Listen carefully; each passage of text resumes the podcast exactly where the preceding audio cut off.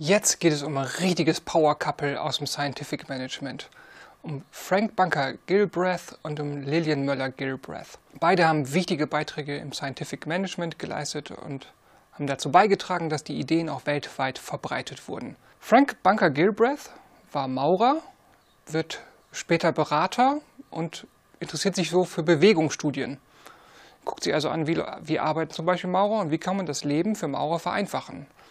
Die Gilbreth entwickeln so Filmapparate und machen ein, so ein Raster über deren Bewegungsabläufe und nehmen das auf, lassen so eine Uhr mitlaufen, wo man genau sehen kann, wie lange brauchen bestimmte Arbeitsabläufe.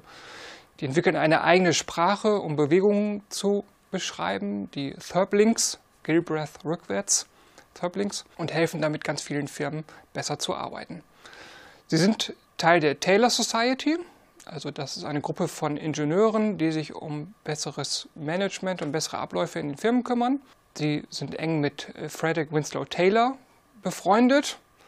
Das geht hinterher in die Binsen, die verkrachen sich und äh, die Grill Breath müssen ein bisschen rudern, so wenn man die Taylor Society gegen sich hat, war auch nicht so super, aber das äh, äh Verhältnis wird zwischen denen wird hinterher doch wieder verbessert. Die Gilbreth haben zum Beispiel die Abläufe im Operationssaal verbessert. Also das, was wir heute kennen, so Besteck zurechtlegen, kurze Wege und wenig äh, Drehung und Bewegung, das ist alles das Ergebnis von der Zusammenarbeit zwischen den Gilbreth und Ärzten. Man kann sich vorstellen, dass die Ärzte nicht so richtig begeistert waren, als sie merkten, dass der Frank Bunker eigentlich nur Maurer war. Frank und äh, Lillian äh, verlieben sich und beschließen, zwölf Kinder zu haben und die, das setzen sie auch in die Tat um. Sie kriegen äh, zwölf Kinder, elf schaffen es bis ins Erwachsenenalter.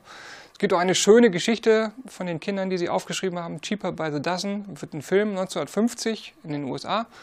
Da gibt es äh, schöne Geschichten und der Frank war auch immer zu einem Spaß aufgelegt. Da erzählt er dann die Geschichte, wo seine Frau von einer Dienstreise wiederkommt und sie fragt dann so, na, war irgendwas?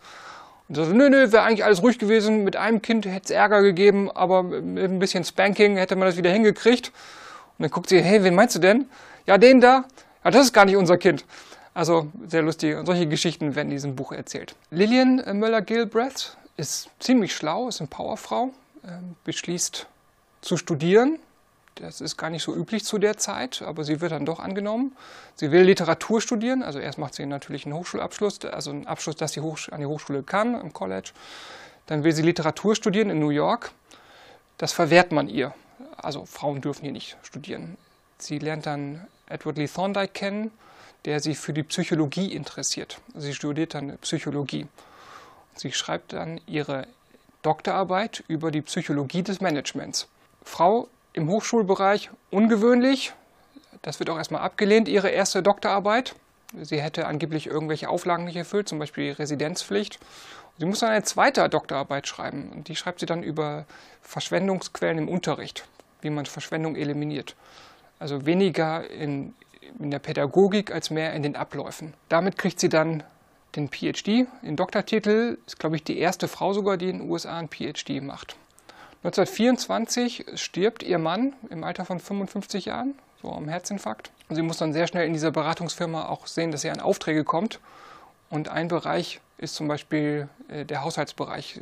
Eigentlich war es nicht Liliens Thema, sich um die Küche und die Hausarbeit zu kümmern. Aber sie musste jetzt halt Aufträge kriegen und sie entwickelt dann eine Einbauküche so wie wir eine Einbauküche organisieren, gerade in den USA, das ist vor allen Dingen auf die Arbeit von Lillian äh, Gilbreth zurückzuführen. Und sie erfindet auch den Mülleimer mit, die, mit diesem Tretpedal, dass man dann, wenn man da drauf tritt, dass der Mülleimer sich öffnet, um Abläufe zu verbessern. Also Lillian Gilbreth, ganz wichtiges Vorbild für Frauen in der Technik. Sie wird 93 Jahre alt, also stirbt 1972 und hat bis dahin sehr viele Frauen beeindruckt. Er hat sich darum gekümmert, dass Frauen studieren können. Es gab dann Konferenzen, so wie es heute zum Beispiel Women in Agile gibt, gab es dann auch äh, Frauen in der, als Ingenieurinnen, da hat sie Vorträge gehalten. Es gab sogar eine Briefmarke, die extra über sie herausgegeben wurde. Wenn man also mehr über Lillian Gilbreth erfahren will, kann man in ihre Bücher reingucken.